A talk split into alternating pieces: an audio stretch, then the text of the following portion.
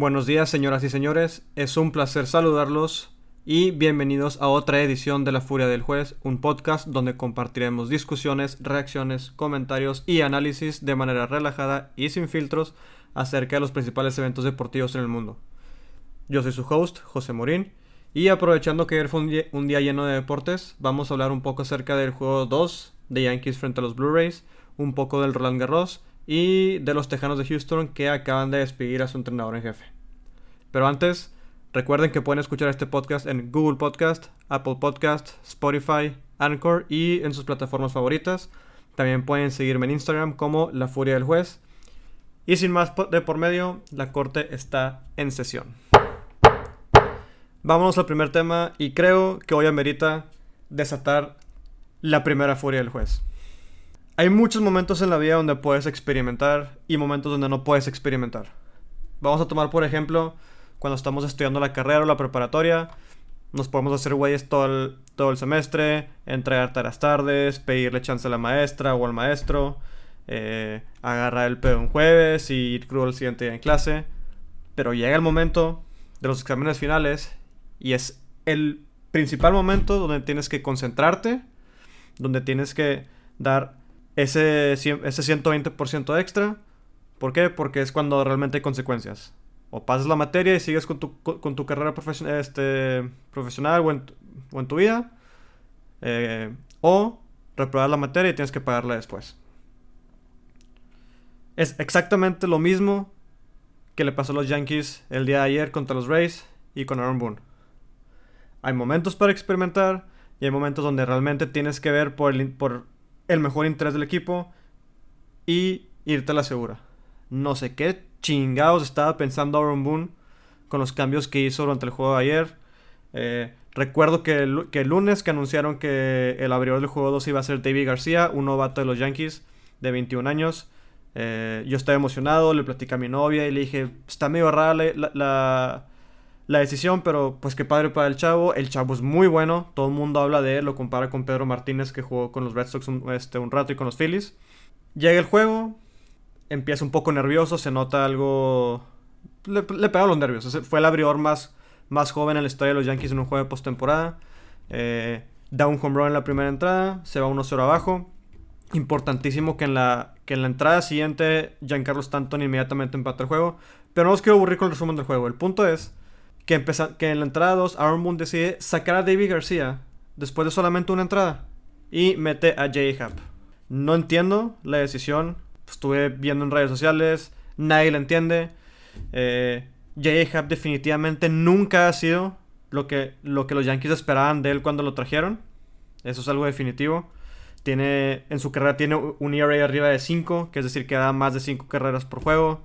Eh, Aaron Boone decide meterlo el 99% de los aficionados de los Yankees sabíamos que iba a suceder. Y efectivamente, J.A. Happ da cuatro carreras, pierde el juego de control. Yankees pierde el, juego 2. Y ahora están en un, en un, predicamento porque el juego 3 de mañana es crucial. ¿Por qué es crucial? Porque la decisión que tomó Aaron Boone quemó a David García, a J.A. Happ, dos de sus, de sus lanzadores iniciales o titulares, como lo quieran llamar, parte de la rotación Mañana juega Masairo Tanaka.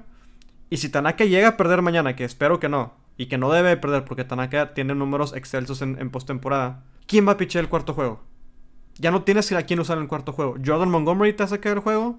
Jonathan Lozaiga te va a sacar el juego. Que por el amor de Dios, alguien tiene que decirle a Blake, el coach de pitcher de los Yankees, que no use su rapia de cuatro costuras. La rapia de cuatro costuras tiene 98 millas por hora, pero no tiene ni movimiento, no tiene vida. Se la pegan todo el tiempo. Ayer se la volvieron a pegar para un home run. Que use su rápida dos costuras. Tiene movimiento y solamente dos millas, dos millas menos. Es lo que aprendimos ayer. Hay momentos para experimentar y momentos donde no puedes experimentar. Todo mundo sabía lo que iba a pasar con J.A. Happ. Estadísticamente, J.A. Happ es pésimo contra bateadores zurdos, pésimos contra bateadores que, que saben batear una bola rápida. Y adivinen qué. Los Tampa Bay Rays, cinco de sus nueve bateadores son zurdos y son expertos en batear bolas rápidas. Una parte padre de, Fox Sports, o Fox Internacional, pues, que, es la televisora que, maneja los juegos ahorita, es que tiene entrevistas con los, con los propios coaches en, el cambio de entradas. Y me llamó la atención los, dos segmentos. And Aaron Boone le preguntan cuál era la cuestión, la, la razón de, detrás de su decisión. Y dijo que el plan era que probablemente ese iba a ser el, el plan. Una entrada Davy y después Hap. Desde el punto en el que el manager del equipo te dice que probablemente te da una inseguridad de que realmente no sabían cómo iba a pasar, cómo iban a avanzar en las entradas. Del otro lado, entrevistan a Kevin Cash, el entrenador de los Rays. ¿Y qué es lo que dice Kevin Cash? Le preguntan, oye, ¿te esperabas realmente esto? Y Kevin Cash dice, no, para nada. Jamás nos habíamos esperado esto. Sabemos que en algún punto probablemente David no iba a pichar todo, todo el partido. Pero sacaron la primera entrada, en serio. Quemara a una promesa que en la temporada se dio relativamente bien. Quemar a J.J. que pudo haber sido uno, de tus iniciadores, aunque probablemente lo ideal era evitarlo. Ahora, si no juegas mañana, si no ganan mañana el juego 3, no sé qué fregados van a hacer en el juego 4, porque básicamente están perdidos en el juego 4. Yo no creo que Jordan Montgomery sea tu solución. Aún ganando el juego, el juego 3 o el juego 4, básicamente vas a forzar el juego 5. Al menos que ganen los dos, que sinceramente no lo creo. Y vas a tener que meter a Cole con 3 días de descanso. La decisión que tomó Aaron Boone hoy, que hasta eso, por esto estuve leyendo a, Michael Kay, que es el corresponsal principal de los Yankees, eh, aparentemente fue una decisión que se tomó como organización Aaron Boone, lamentablemente, a ti te toca dar las explicaciones. Tú eres el manager. No sé cómo le vas a hacer para arreglar, para el, juego, el juego 3 mañana. Básicamente tienen que rezarle a Masario Tanaka. Porque encima de usar a David García y J.J. pues van a 5 pitches en, total. David García, J.J. Adam Otavino, Jonathan Loaicia, eh, Jonathan Holder y Nick Nelson. Fueron 6 pitchers, perdóname. Experimentar en momentos equivocados te trae muy malas consecuencias. Y la segunda parte que aprendimos también en, este juego, y me lo dice mi manager en el trabajo todo el tiempo, los buenos equipos tienen su plan de juego, los grandes equipos ajustan y pivotean a ese plan de juego. Ayer Yankees se vio en necesidad de anotar carreras y es increíble, independientemente de que C.B. Buckner, el umpire de, la noche de ayer, es un reverendo idiota que no sabe, que no sabe, no conoce la zona de strike, es algo muy sabido, pero ayer realmente fue una parecía ciego el umpire, sinceramente, pero es un tema aparte, no es de culpa del umpire ni los referees, siempre lo he dicho en cualquier deporte. Es increíble que ni así, ni Gary Sánchez, ni Aaron Judge, ni Clint Frazier, Frazier perdón, pueden ajustar eh, y cambiar su, perspectiva al momento de batear, sabiendo que en la novena entrada, este, este Patrick Fairbairn, el, lanzador de los, Tampa Bay Rays, no podía eh, tirar un strike. No encontraba la zona, caminó a dos. Y aún así Sánchez se poncha en tres lanzamientos. Aaron Judge no se ponchó, pero se, fue en tres lanzamientos, bateando una rola en un pésimo lanzamiento. Tienes que ajustar tu manera de ganar juegos. Yo sé que son los, los, New, los Yankees, los, ah, los New York Yankees, los Bombers de, del Bronx. Pero no puedes depender de meter home runs todo el juego. Las cuatro carreras, cinco, cuatro las cinco carreras de ayer fueron home runs de Giancarlo Stanton. El único que va a estar para contacto es D. LeMahieu, que por eso, insisto, deben de pagar lo que el güey quiera. Por eso ganó el campeonato de bateo. Pero si Yankees no, no gana el juego tras mañana con, con Tanaka, no ajusta y cambia su perspectiva y su approach en el plato de bateo para anotar carreras de la manera que sea y no solamente home run, Estamos viendo a los Tampa Bay Rays en la final de la conferencia americana y a los Yankees fracasando de nuevo en postemporada. Pero en fin, suficientes corajes por hoy. Otro tema que quería mencionar y platicarles, este... Creo que es muy común que la, que la gente se fije en los deportes colectivos, fútbol, básquetbol, béisbol, fútbol americano, eh, ese tipo de deportes. Pero a veces a mucha gente se le olvida que también los deportes individuales son importantes. Eh, justo el día de ayer, que fue un día lleno de deportes con béisbol, este, NBA, eh, los waivers para los que juegan fantasy. Eh, estaba el torneo del Roland Garros en, la mañana, es uno, de los grandes slams del, circuito de tenis. este año he visto mucho tenis, lamentablemente mucho se canceló por, por la pandemia. De hecho, de los cuatro Grand Slams, el Australian Open, Wimbledon, US Open y Roland Garros, Wimbledon se suspendió. US Open se jugó sin gente y Roland Garros está jugando actualmente con muy poca gente. Lo que les quería mencionar es que ayer estaba viendo el partido de Dominic Thiem y David Schwartzman, el argentino. mucho la atención. Dominic Thiem es el número 3 del mundo. Viene a jugar la final del Australian Open que la perdió. Viene a jugar la final del, US Open que la ganó. Y no voy a decir que es infinita mejor que Schwartzman, pero sí pero sí es mejor. Y ayer, no sé qué tenía Thiem. Cometió una cantidad ridícula de errores que al final le costaban el juego. Fue un juego muy largo de 5 horas, 5 sets. Pero lo que cabe destacar es que siempre está el factor físico, pero muchas veces ignoramos lo que es el factor mental. Estamos acostumbrados a que en los deportes colectivos, si alguien mentalmente no está, hay diferentes maneras de, de solucionarlo. Ya sea que el entrenador lo sustituye, que los propios compañeros lo le suben los ánimos, o te salvan el pellejo. Eh, si estás teniendo un, un, mal juego, por ejemplo, pero juegas con LeBron James, pues a lo mejor LeBron James te gana el juego y ni siquiera se nota que tuviste un mal juego. El deporte individual no es así. El deporte individual sales en un mal día y no dependes de nadie más que de ti mismo muchas veces nos olvida lo que es el factor mental.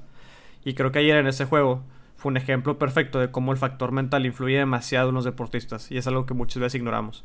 Es muy fácil ir a una red social y tirarles cagada y lo que quieran. Digo, no me voy a meter en eso porque yo también lo he hecho muchas veces. Eh, pero lo que me quiero enfocar del lado mental es que ayer Thiem se notaba demasiado desconcentrado al punto que ganó en aces, ganó en winners, pero los errores fueron tantos que perdió por eso. Del otro lado, Schwartzman eh, desde el segundo set se notó que vio esa debilidad que traía Thiem en ese día. Y él solito se escuchaba el audio, como se motivaba a sí mismo y decía vamos y actitud positiva, actitud positiva y se lo repetía una y otra y otra vez. Los ademanes que hacía Thiem eran de estrés, de enojo, de frustración. Entonces, muchas veces nos olvidamos de ese aspecto. Y creo que en los deportes individuales, el factor mental o la fortaleza mental que tiene un jugador a veces te puede ganar juegos. Y si bien Dominic Thiem es un mejor jugador, insisto, es el número 3 del mundo, lleva 3 finales de Grand Slam en el año, perdón, 2, y aquí, eh, llegó a cuartos de final. Schwarzman ayer fue el mejor jugador, no estoy muy seguro porque también cometió muchos errores, pero definitivamente fue el jugador que tuvo una fortaleza mental muchísimo más, más grande y eso le dio la victoria.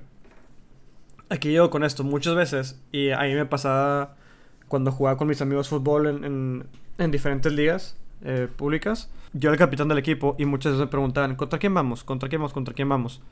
Y siempre me cuestionaba por qué preguntaban tanto. Siento que es una manera de dañar tu mentalidad positiva o de desconcentrarte.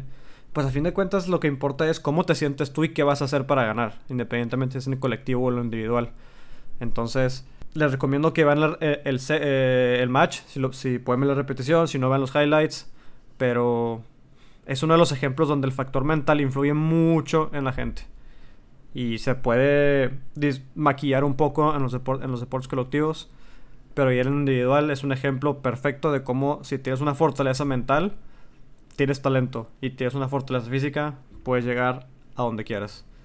David Schwarzman en toda su carrera jamás había tocado el top 10 en el circuito de ATP. Y con la victoria de ayer por fin lo logró.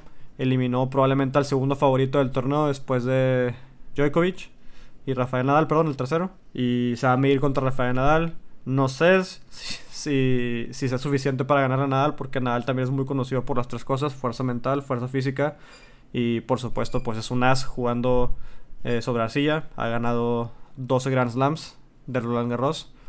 Entonces definitivamente va a ser un, un reto difícil para Schwartzman, pero veremos qué pasa. Simplemente siento que es un factor que no debemos de menospreciar. Y el factor mental juega mucho en los jugadores. Y a veces es muy fácil justificar que X jugador es malo o X jugador eh, la está regando o cagando, como lo quieran llamar. Pero incluso nosotros, a nosotros, eh, a cualquier ser humano, en un aspecto de la vida, en el trabajo, con tu familia, si, si no estás concentrado, si, si traes un problema en la cabeza y tu fortaleza mental no está al 100, no, tu performance no es, no es el ideal en lo que sea que estés haciendo. Y ayer fue un ejemplo muy claro de cómo la persona con la mayor fortaleza mental pudo sacar una victoria. Y por último, ya para cerrar este podcast, vamos a irnos a uno de los temas controversiales que hubo el día de ayer. Eh, Bill O'Brien, eh, General Manager y Head Coach del equipo de los Tejanos de Houston, fue despedido. Y la noticia es algo impactante, pero no sorpresiva. Mi punto de vista es, el equipo de Houston le dio demasiado poder a Brian. Y la consecuencia de darle tanto poder, básicamente los dejó sin talento, los dejó sin ningún activo para reconstruir el futuro. Es la consecuencia cuando tienes a un head coach como general manager. Dio resultados, sí. Ganó cuatro títulos divisionales, solamente tuvo un récord perdedor, tuvo, si, no, si recuerdo bien, dos temporadas seguidas con récord ganador, pero los dejó con muchos problemas. En los últimos 12 meses se deshizo de su mejor jugador defensivo y de su mejor jugador ofensivo, que eran eh, Jadavion Clowney y DeAndre Hopkins. ¿Qué más problemas? Los dejó sin. No tienen ni primera ni segunda ronda en el próximo draft porque hicieron el cambio con, con, con los Dolphins por Larry Mitunsil. Solamente tienen cuatro picks en el draft del 2021. Actualmente los han visto jugar. Van 0-4, no le ganan ni siquiera a los vikingos de Minnesota. Están jodidos, es la realidad. El otro está leyendo que tienen. Eh, están proyectados para ganar solamente 4 juegos de los 16. Un 2% de calificar a playoffs. Pero pues es eso. Eso es O'Brien. Y siempre ha sido su cultura. Siempre ha sido su manera de ser. Siempre ha tratado de pelear por el poder donde quiera que esté. Tuvo, lo, hizo en los Patriotas cuando se enfrentó. Tuvo un enfrentamiento con Tom Brady. Eh, lo hizo con sus propios jugadores. Uh, Clowney fue por razones financieras. Hopkins por una riña personal. Pero así es.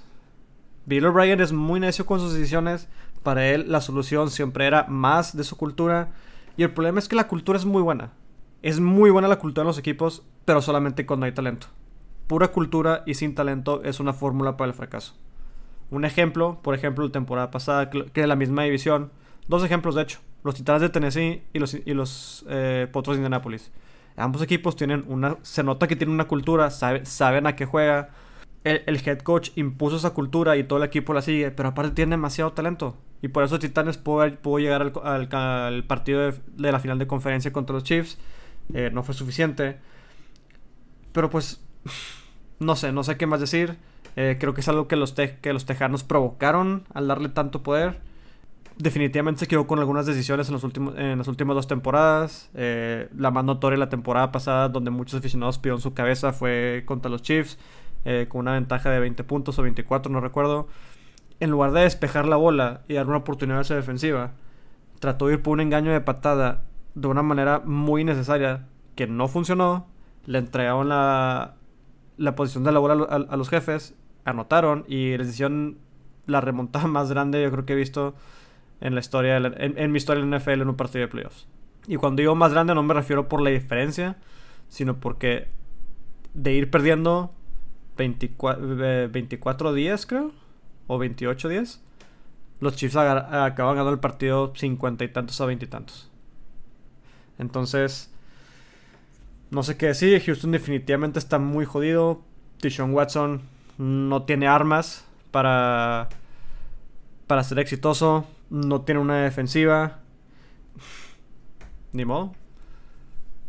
No hay nada que decir. Es el peor equipo de la división y por mucho por mucho. Cuando se supone que iban a tener una, temporada para. donde probablemente iban a poder pelear por un puesto en la postemporada junto con Indianapolis y, Tennessee. Definitivamente no es así. No lográndole a ninguno de su división. Quizás Jacksonville, pero hasta eso Jacksonville cuando Minshew juega bien y con el nuevo corredor en James Robinson son un rival que puede dar pelea. Es un problema, chavos. Cuando le damos tanto poder alguien que toma decisiones donde básicamente controla todo el equipo, esto sucede. Y si no me creen, volteen a ver en el mismo estado a los vaqueros de alas, donde la mayoría de los problemas están provocados por el exceso de control que tiene Jerry Jones en su equipo y las malas decisiones que ha tomado, algunas buenas, algunas no muy buenas, pero ya que estamos en el tema, les voy a un dato muy muy curioso que leí en la semana. De Marcus Lawrence Siki Elliott y Amari Cooper. Los tres obtuvieron el contrato que querían y ahí todos en números han bajado de una manera ridícula, pero ridícula. Amari Cooper antes del contrato el 10% de sus catches eran touchdowns. En esa temporada solamente lleva un touchdown. De Marcus Lawrence, cuando le dieron el contrato, eh, tenía alrededor de 25 sacks en este año no lleva ni uno, ni, ni un correct pressure. Hay que tener una cultura, sí, pero hay que tener talento también y hay que ser inteligente de cómo usarlo. Ahí están los Patriotas, ahí están los Baltimore Ravens, ahí están los Kansas City Chiefs, Ahí están los Seattle Seahawks, los Tampa Bay Buccaneers, los New Orleans Saints, entre otros. En fin, con esto vamos por concluir nuestro podcast de hoy. Espero que lo hayan disfrutado. Y no se pierdan mañana el primer jueves de los Power Rankings de la NFL. Vamos a tener un invitado para discutirlos. Yo soy José Morín y les deseo un excelente día. Nos escuchamos en la próxima corte de la Furia del Juez.